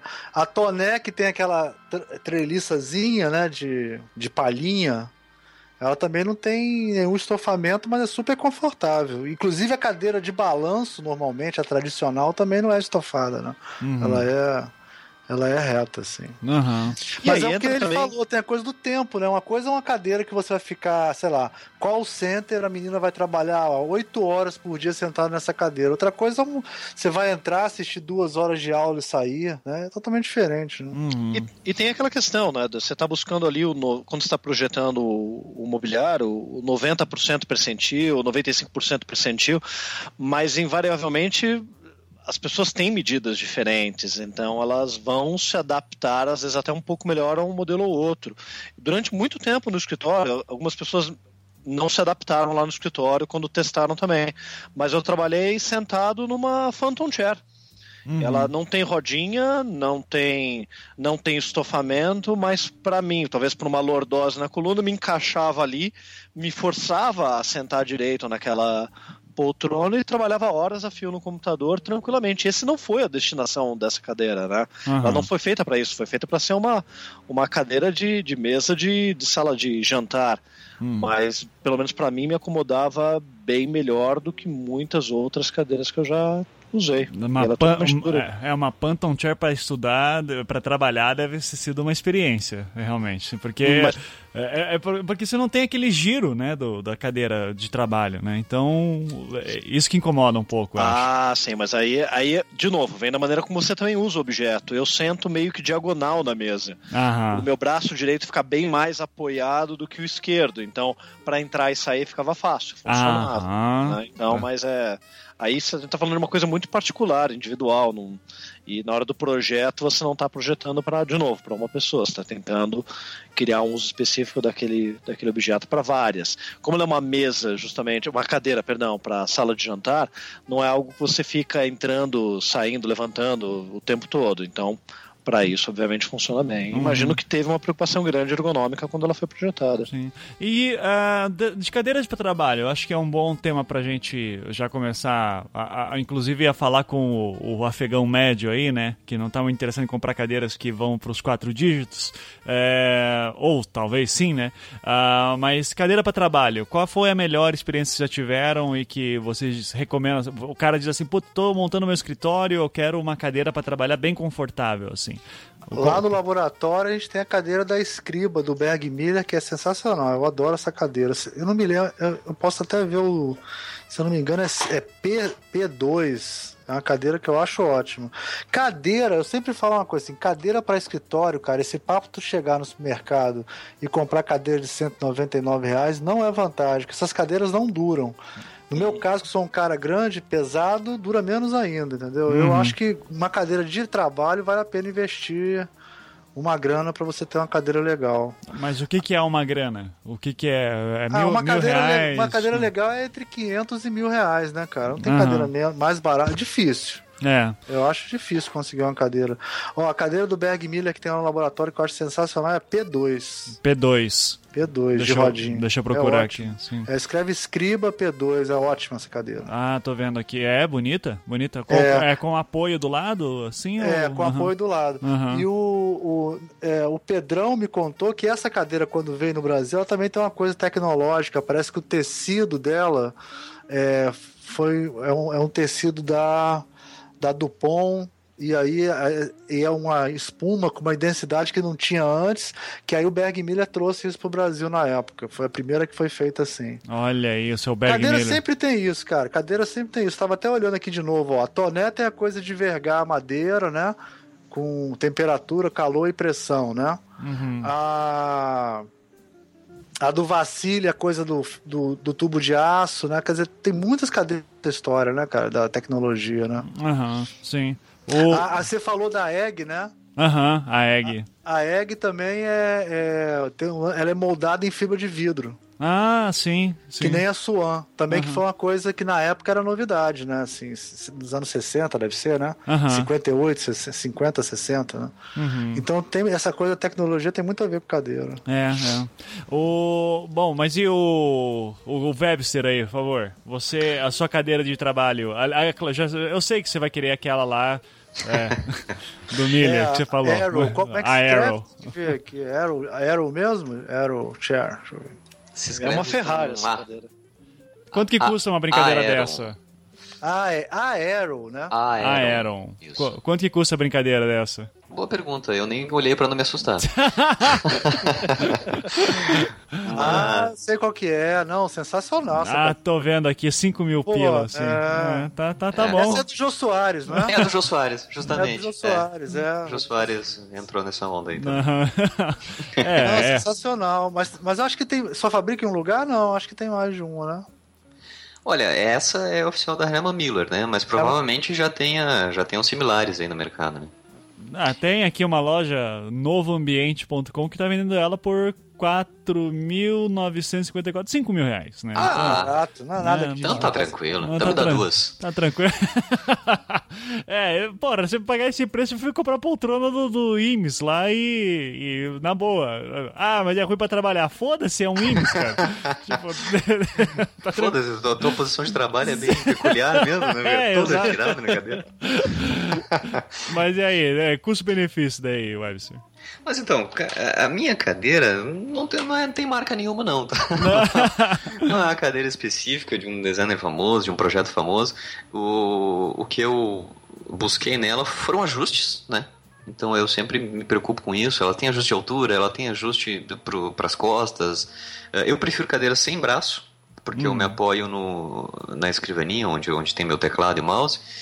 E, enfim, eu, e também olhei assim a resistência dela, né? Eu prezo por algumas coisas no meu dia a dia. Então, por exemplo, se, se ela tem um, um, um rodízio que é de silicone, por exemplo, ou de algum material mais macio que não vai riscar meu chão, né? Se, se eu vou conseguir ajustar ela para o meu corpo, eu acho que isso que é interessante da cadeira de trabalho, né? Se ela é adaptável. Aham. Porque às vezes compra uma, uma cadeira aí que tem que é bastante famosa, que é bastante reconhecida, mas é, é como o Almir estava dizendo, não, não serve para ele, né? Ele achou pequena a cadeira, precisava de uma cadeira maior e tal. Então acho que principalmente no quesito de, de cadeira para trabalho, onde tu vai passar muito tempo nela, ela tem que ser assim, ela tem que, tem que ser o mais confortável possível e, e te manter não confortável a ponto que tu possa te jogar para trás e, e- descansar e dormir e pegar no sono. Né? É- Ela- mas, mas é bom também. É bom É também. bom também, né? Mas não no meio do trabalho. Aham. Eu... Às vezes, às vezes é bom também no meio Ah, do Às trabalho. vezes é bom também. Não, pra isso daí seria bom é, é, dormir no banheiro, daí tem que ter um assento de banheiro bem confortável também. Assim, Cara, né? essa Aí Arrow- mercado interessante. Essa, essa Arrow aqui, eu não sei se é verdade, mas tem uma aqui sem roda, cara. Não é possível, que é sem rodinha. Não sei se é alguma brincadeira. Não, não é não. Ela tem uma sem rodinha, cara. Ah, que absurdo. Tem, sério. É a Aero Side Share. É, a by Herman Miller, sem rodinha. Ela Mas aí tem a um tubo tá- de aço. Ela tem um tubo de aço, só que segura ela. Interessante. Olha, Mas aí é aquilo, é você pegar uma cadeira que foi projetada para um uso específico, ela ganha uma notoriedade, ganha uma aura e fala, bom, como é que a gente pode lucrar mais em cima do produto? Cria uma versão para casa, né? Derivações. É, É, exatamente. como- você não vai colocar uma dessa na sua sala de jantar, então. Ah, Mas cria daí uma versão para adaptar a outros tipos de consumo. É uma adaptação ao mercado. Agora, É, olha, agora olha só- que não. Que, é, vamos culpar o PT, e a Dilma e todo mundo, né? Que aqui, ó, na, na Herman Miller Store, ela tá sendo vendida por 730 dólares. E no. Eu, eu achei que essa sem rodinha eu achei por 600 dólares, quer dizer, já é o cara não pode pagar 1.200 dólares pra comprar uma cadeira, mas É. ele pode pagar 500. ele Eu já- vou, eu vou rodinha. Miami. Vou pra Miami. vou me mudar pra Miami. Vou tomar no cu. Então, Sebastião, sua cadeira de trabalho, qual é? E a cadeira de trabalho também é uma que não tem marca, mas que tem todas as mesmas preocupações do que o Guilherme comentou, de ajuste na lombar, altura. É, um, um erro que a gente cometeu é que ela vem com o braço e o braço não pode ser desparafusado. Esse foi um grande erro e vira e mexe fica batendo na mesa, acaba estragando um pouco a mesa. Ah, Mas essa é a que eu uso hoje e estou super feliz.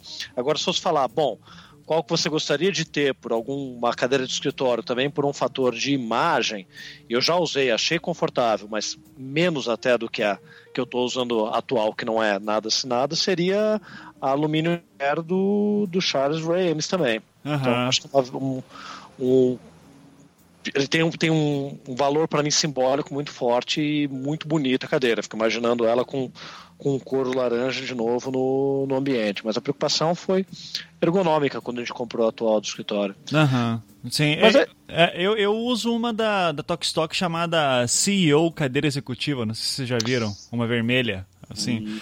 É. Não, mas você já entrou num ponto que eu queria puxar, que é justamente isso, né? O nome da cadeira. CEO cadeira executiva, É, né? aham. Cadeira diretoria, cadeira secretária. É isso aí. Enquanto a cadeira no ambiente de trabalho, ela acaba tendo muitas vezes um poder simbólico da estrutura de poder. É né? verdade. Eu lembro quando trabalhava em gráfica, editora, era sempre assim, todo mundo com aquelas cadeiras baixinhas, né, que não tem um encosto de costas, assim, alto, ah, pra cabeça, no caso, e o patrão lá com o, o encosto da cadeira, pra cabeça, assim. Esse... O tamanho do espaldar representa o poder que você tem dentro Isso. da empresa. É, né? o tamanho da mesa e da cadeira. É foda, cara.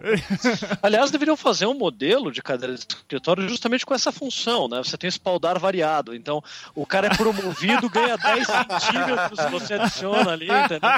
É, e, vem com os módulos, você pode ir adicionando. Ó, tá aí, Guilherme, você pode pensar numa alternativa dessa. Você Tá compra anotado tá os módulos separados. Começa com o módulo me- é, moça do café, recepcionista, secretária, gerente, estagiário, gerente. Você ganha roda quando, quando vira gerente, você ganha roda. Né?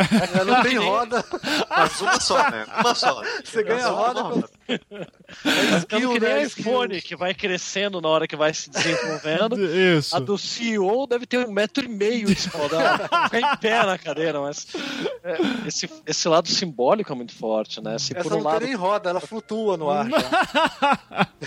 a gente, a gente fala da posição da cadeira na mesa, mas a cadeira em si tem, tem um discurso enorme ali Não, dentro. tem um discurso, tem um exemplo muito legal que não é meu, lógico, né? Que eu não tenho essas ideias tão boas, é do Rafael Cardoso Denis, que ele sempre falava na aula dele lá, na- nas palestras dele da cadeira, da simbologia da cadeira, né? Ele, ele, ele critica muito essa coisa de forma, função, né?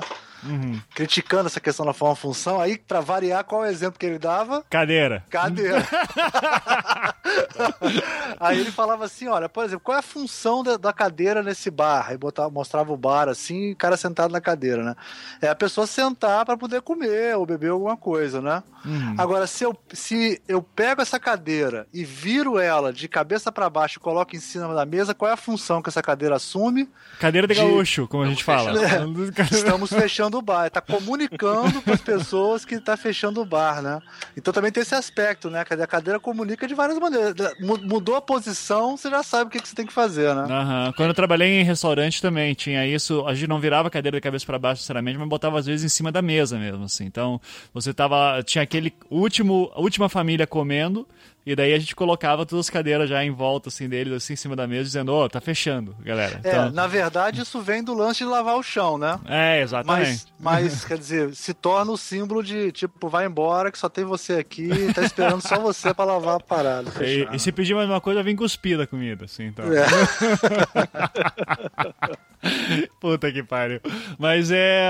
E, e vocês todos têm preferência. Vocês dizem assim: é necessário a cadeira ter aquele encosto pra cabeça atrás é, para trabalho? Ou isso é luxo? Acho, eu acho que o que discutem mais não é nem isso. Eu acho que discutem muito é se a cadeira tem que ser empilhável, né? Tem, uma, tem essa coisa, né? Aham. Não, mas, discuss- mas isso pra restaurante, você diz, né? Acho que em vários casos, né? As pessoas sempre falam, ah, fazer uma cadeira e tal, ela tem que ser preferencialmente empilhável, né? Sempre falam isso. Mas com rodinha ela não empilha. Não. Não, com rodinha não trabalho empilha. É. É, cadeira de empilho não empilha. é. Aham. Mas cadeira de, de sala de aula, por exemplo, é importante ser empilhável, né? Pra você poder juntar tudo num canto e tal. Agora, aquelas carteiras aí do Berg Miller mesmo que era junto na, na prancheta, tava fudido, né? Isso aí não- fudido, não tá. Mas o é- Berg Miller pode. Pô, falando, Tá Mas assim, vocês têm essa preferência por cadeira em que o encosto dela seja alto para o encosto da cabeça? Porque eu até tinha essa preferência um tempo atrás, só que daí eu percebi que eu nunca uso ela, sabe? Eu nunca fico reclinado total, assim, a ponto de vou encostar minha cabeça também ali. Não sei se vocês... Pô, mas na- na do Charles Imes faz, faria falta se não tivesse. Ah, é, no do Charles Imes é pra. Porra, daí você tá falando de novo do, Ah. do, do supra-sumo pra jogar PlayStation, né, cara? Então. É que, é que essas cadeiras no- mais atuais de escritório, ela vem com aquele que eles chamam de módulo relax, né? Que você leva- abre uma, puxa uma alavanquinha, a mola solta mais e ela reclina, não para uma posição de trabalho, mas para uma posição bem, vou pôr o pé em cima da mesa. Isso. E aí quando ela fica nesse ângulo mais inclinado, até dá para usar realmente o encosto da cabeça, mas sentado trabalhando, não sei, né? A gente fica tão debruçado no computador que não pareceria ser o caso. É, é que, que é aquilo que você citou, Sebastiane, me, me dá a impressão que é o lance mais do poder simbólico mesmo da cadeira ser grande, sabe? Então, Sim. tipo, porra, eu tenho o meu escritório em casa, a cadeira tem que ser gigantesca e eu, nunca vou usar o encosto, mas eu vou pagar mais caro só pra, porque eu sempre quis ter a cadeira do chefe, sabe? É, porque eu, literal, hoje essa cadeira que eu uso mesmo, ela é mais baixinha e não me faz falta o encosto, tá ligado? É, eu, Ele não faz, é só pra mostrar pro, pro teu funcionário que tu tem um encosto de cabeça e pode enco- enco- encostar a cabeça quando quiser. Ele não. É, eu posso reclinar, botar. Inclusive, se, reclinar. se você Ele vai não. reclinar ela, inclusive, pra botar o pé em cima da mesa, você tá numa posição muito boa, né, cara? Então, funcionário fazendo isso tá fudido. Mas, de novo, você pode usar as cadeiras no ambiente de trabalho e trabalhar essa unidade do espaço com todos com, com a mesma cadeira também para simbolizar uma hierarquia mais horizontal. Claro, Também é um uso simbólico interessante. Uhum. É, eu acho Pra que. não diferenciar. É, eu trabalho num lugar atualmente que é assim, que todas as cadeiras são iguais. Aham. É, é- é comum também fazerem isso. Ó, William Morris, socialista. É. Essas coisas. Ah, é, é que a gente não pode criticar o, o lado simbólico dela somente Não, quando você está trabalhando a questão da hierarquia, né? Quando você está anulando a hierarquia, também é um, um uso simbólico desse objeto. E, e por isso que a gente não pode simplesmente criticá-lo isoladamente, porque você pode estar usando para dizer, ah, somos todos iguais, meio Rei Arthur, távola redonda, não tem cabeceira na mesa, mas ao mesmo tempo dizer há uma diferença hierárquica. E, e tem empresas que valorizam isso, valorizam essa ideia da subida na hierarquia. Você vai da tua mesinha para o cubículo, do cubículo para a sala, da sala com janela. E, e a cadeira tá, banheiro parte exclusivo. desse. Banheiro exclusivo. Eu já fui no escritório que tinha elevador exclusivo. Então, é, você, Aham. vê, você vê esse uso sempre frequente. Aquilo é usado até como uma forma de premiação. Ah, você subiu, você cresceu na hierarquia da empresa. E outras não. Falar, pô, aqui a gente quer portas abertas, não usa parede, é todo mundo junto. Uhum. Tudo é parte de uma mesma estrutura de discurso. Você pode gostar ou não desse discurso, mas é, eliminá-lo é um E pouco também não quer dizer que você não tá possível. sendo filha da puta usando um ou outro. Você pode ser o maior filha da puta usando esse, esse- essa aparência democrática, né? Exato, Uhum, exato. Uhum. O É, Zuckerberg sentava lá no meio de todo mundo, lá no Facebook, igual, todo mundo igual. Tem até um amigo meu que, fala, que falou uma coisa engraçada, ele falou assim, cara, a política é, empresarial mais agressiva do mundo hoje em dia é do Google, né? Ele- Aí ele falou por vários, explicou lá por vários motivos, né? Aí no final ele falou assim, se você achava que o Bill Gates era um filho da puta, você vai ver o que, que o Google vai fazer daqui a pouco. aham. É, é, e, e o Google tem toda essa aura de ser uma empresa super cool, super legal, né? Super.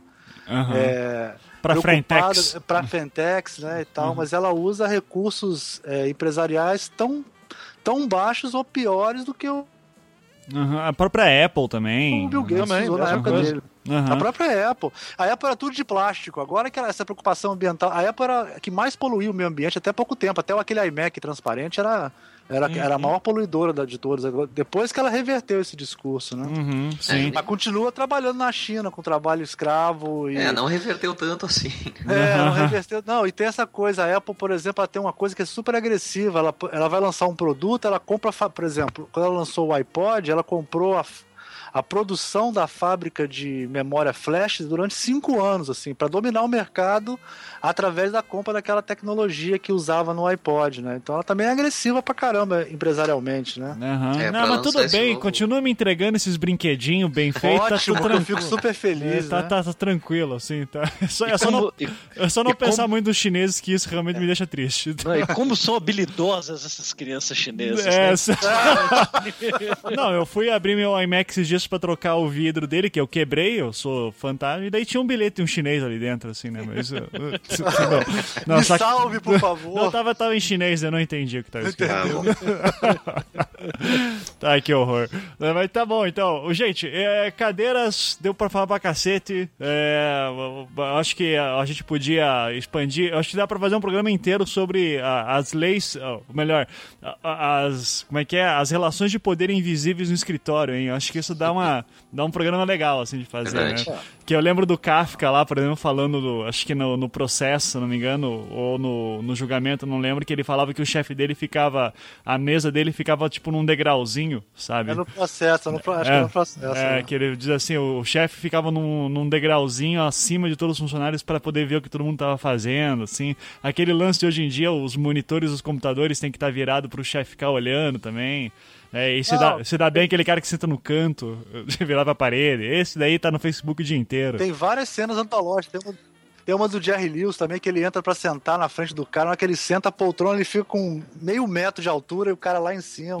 Tem várias ontológicas né, disso. É, não. o, não- Madsman, o Madsman é ótimo nisso, né? Ah, é verdade, o verdade. Madsman é ótimo nisso. É. Mas posso fazer uma, uma revelação que eu acho que é, é, tem um peso aí? Às vezes eu vou em reunião com um cliente e você é levado para a sala de reunião antes da, deles Fazem entrarem. isso, fazem E isso. vira e mexe, você vê que as, as, cade as, poltro as cadeiras todas, cadeiras ajustáveis, que estão justamente na mesa, você não vai sentar na cabeceira, elas estão ajustadas mais pra para baixo. mais baixo. É, Eu não é tenho dúvida. Quando dá, eu troco, pego, subo, ajeito uma posição, porque Ah, chegar e sentar e já sentar numa cadeira embaixo. Olhando pra cima, né? Olhando pra É. cima, negociar. Cara, Já, esse jogo, já. esse jogo de dominação entre cliente e, e É. o predador é, é fantástico. Assim, eu lembro, eu lembro de um professor que eu tinha também que era um cara fudido de marketing, o Alex Ferrarese, aqui de Curitiba. E ele dizia: ó, uma tática que você tem pra começar a dominar a reunião é você pegar, tipo, por exemplo, tua mala, tua pasta, é, e você começar a espalhar coisas na mesa do cara, assim, pra você ir dominando o território. Eu disse assim, cara, da onde vocês. Tipo, como é que vocês chegam a essas conclusões malucas, assim? é impressionante, cara. Parabéns, assim. O, chegar no. O Sebastião. Eu imagino o Sebastião na mesa de reunião reunião é, enquanto o cara não chega, já ajustando a altura da cadeira, cara. Aí dá uma mijadinha no canto, assim. dá uma mijadinha em cada canto da sala. pro cara Go- já Gosto no o café do cheiro. cara, já. é, isso- É, isso não não ensina na neurolinguística, né? Se esfrega nas portas, né? Pra deixar teu cheiro pelo ambiente. Se esfrega na maçaneta. Esfrega o, a- o saco na maçaneta. Mas o ápice seria chegar lá, sentar na poltrona dele na cabeceira e abaixar a poltrona. Ah, aí. Quando ele chegar, sentar. Aí, não, eu não tô nesse nível pro ainda, mas. é, já pensou, o cara entra, me pega abaixando a cadeira dele, não vai ser uma boa, mas que seria legal, seria. Ah, é. tá, o dia que eu conseguir fazer isso, me conte, Sebastião, por favor. Então, então é isso, gente. Muito. Ah, fala, fala aí, Webster. Deixa só eu falar de um outro assunto que, que, é, que é interessante aqui. Ah. Que em em 2012 teve um manifesto, eh, porque eh, Helsinki foi a capital, eleita capital do design em 2012. Eles, eu não sei exatamente que entidade que faz isso, mas que elege todo ano. Uhum. E aí teve uma dupla de designers que lançou um manifesto Não projete uma cadeira em 2012. Olha! Era um desafio para, olha, para os designers se focarem em outras coisas. Aham. Tem até um vídeo aqui que é, que é bem engraçado que eles, eh, eh, eles falam, olha, ah, dão um tutorial de como não projetar cadeiras. Ai, que legal. Manda pra Então, gente aí. Vou mandar, vou mandar. É, é algo do tipo, olha, encontre um lugar no- no- no- na, na natureza e sente. E pense a respeito de todas as cadeiras que já foram projetadas e como nós não precisamos de mais cadeiras. Cara, você sabe que isso, isso é uma verdade, né? Porque o, o- a cadeira é uma coisa da nossa cultura, né, cara? O, o índio fica cocorado, né? Ele não senta em cadeira, pô. Uhum. né? Até tem uma professora da PUC que defende isso, que você, a posição natural da nossa é cocorado, não é ficar sentado numa cadeira, né? Uhum. O Marcelo Stuck tem um pouco esse discurso também. Ele, na, quando trabalhava ainda na, na, na Brasil Arquitetura, que tinha a Brauna, né, a, a marcenaria, ele projetava banquinhos, cara. E preocupado ali com a ergonomia do banquinho, como uma, uma expressão nossa nacional. E, e as versões deles de banquinhos com diferentes madeiras, até se, às vezes imitando um pouco os traços desses banquinhos feitos com resto de tábua que a gente encontra pelo Brasil afora, é uma abordagem bem interessante do, do produto e do, do valor simbólico dele. Aham. Claro, Sabe- ressignificado. sabe mas... Eu trabalhei numa indústria calçadista e alguns ah, dos funcionários que trabalhavam como cortadores de couro, eles precisavam de muita concentração, mas precisavam cortar o couro numa mesa. Então eles ficavam apoiados em banquinhos, mas não, não ficavam sentados, né? Não era uma posição sentada, eles ficavam em pé. Só ah, em tinha um- banco mais alto. em banco mais alto para ser apoiado, exatamente para eles ah, focarem naquilo ali, né? Não, não, não ficarem tão confortáveis assim para É, o- manter a concentração. O compositor de tipos móveis também trabalha em pé, né? Uhum. Não trabalha É, assim, tá? Eu já ouvi falar também de discussões, acho que até um Braincast saiu sobre isso, sobre como a gente perde tempo em reunião. Ah, reunião em pé. Lógico. É, e daí fazer reunião em pé pra que a gente vá direto ao assunto, assim, não fique Justo. falando sobre o dia, assim, né? Então, é, e realmente eu odeio reuniões, cara. Então, qualquer reunião. É, eu, eu, eu admiro muito empresas que tomaram essa, essa iniciativa. Então, E porque nesse momento estamos todos sentados, né? estamos todos sentados. Eu não tô não, tô em pé aqui olhando a vista. Ah, então tá bom. Tá na prancheta Eu na trabalhando, né? Como um bom alto. designer. Fazer um anticast em pé, hein? É, o, o programa vai ter cinco minutos, assim. De repente é uma boa até. Não, é, com becário vai ter que ser em pé. que Ah, boa, pé. boa. Do Becari, do Becari eu vou chamar Toda ele. vez que chamar o becário é em pé. Eu vou chamar ele pra gravar aqui em casa, daí não vou dar uma cadeira pra ele. Ele vai sentar, vai gravar de pé. Beleza. Sabe o que eu já fiz também, só pra concluir? Ah. É uma vez pra, pra dar advertência, eu sou coordenador, eu fui dar advertência num aluno porque ele tava jogando videogame na sala de aula, sei lá o quê. O problema não era nem que ele tava jogando videogame, é que ele tava com um laptop jogando World of Warcraft e, e o Facebook aberto o computador da aula jogando outra coisa. Ele tava jogando dois videogames ao mesmo Nossa, tempo. sim, sabe? Aí é, eu chamei pra dar advertência, eram dois alunos. Eu chamei os dois, aí eu mandei eles me esperarem numa sala. Só que a sala só tinha. O que eu fiz? A sala não liguei o ar-condicionado e só tinha duas cadeiras. Só tinha duas cadeiras. Aham, Então, e eram três, né? aham. Então nenhum dos dois teve coragem de sentar, porque uma cadeira era minha, que, que eles estavam esperando. A do espaldar alto lá, né? Aham. E os outros, aí os dois ficaram em pé. E nenhum dos dois teve coragem de sentar na cadeira. Só que na hora que eu cheguei, eu falei: Ah, só tem duas cadeiras? Ah, desculpa. Eu fui lá e peguei mais uma cadeira pra eles. Eles ficaram uns 15 minutos em pé lá. Não, essa Sete- é uma boa. Devia ter- você devia ter usado as duas cadeiras e eles ficassem em pé daí, né? E é, É, colocava, é boa, colocava botava tipo. o pé em cima da cadeira. É, botava o outra. pé, boa. boa. Eu ia dizer pra colocar livro em cima, assim, mas, mas acho que tá bom botar o pé também, é mais, é mais agressivo. E mais uma historinha de como as pessoas reagem à, à cadeira quando ela vem com uma carga de história. Minha avó comprou há uns 15 anos atrás, quando ela ainda não morava em Curitiba, morava em São Paulo, de uma vizinha, quatro cadeiras usadas, ela colocou na área de serviço. Porque ela achou as cadeiras simples, era uma estrutura de aço tubular, com uma partezinha de madeira e com aquela aquele trançadinho, né, de vime ali, bonitinho, não sei o que, colocou na área de serviço, que ela precisava, uma mesinha de almoço na área de serviço dela, né, um apartamento grande. E aí quando eu fui lá, eu falei, vó, isso daqui é uma cadeira do Marcel Breuer, isso daqui é uma é, é uma cadeira cestra, é, pô, é bacana, não sei, já começa aquela história, né? Não, vó, quando você morrer são minhas, né? Porque todo mundo já tinha loteado, todo o mobiliário da minha avó, todo mundo já tinha, não, é, quando morrer essa poltrona vai para não sei quem, esse sofá, essa mesa, eu falei, não, essas daqui são minhas. Foi eu começar a contar a história que o que apareceu de urubu na família querendo a cadeira, que até então estava na área de serviço, foi brincadeira. Então, de novo, né, quando, fala, quando você conta essa história toda, muda um pouco de figura, né? Acho que dá para dá pra gente começar talvez a pegar e enganar um pouco as pessoas, né? Começar a vender produtos quaisquer, inventar uma história e a gente vai começar a ver cadeiras das mais sem significados nenhum, talvez na na sala de estar da sua avó, se você contar a história correta. Exato. Uda. É, então, muito bom, adorei o papo, gente. A gente vai.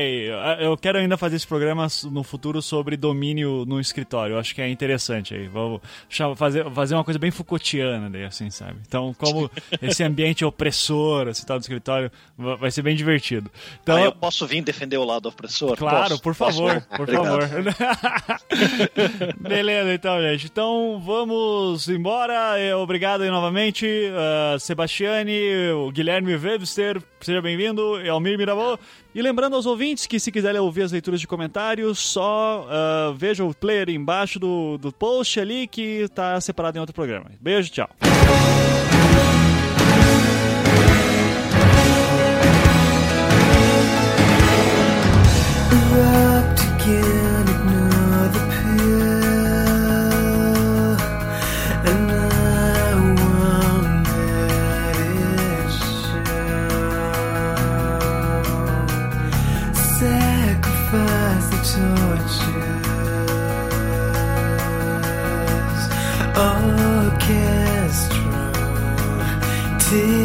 care.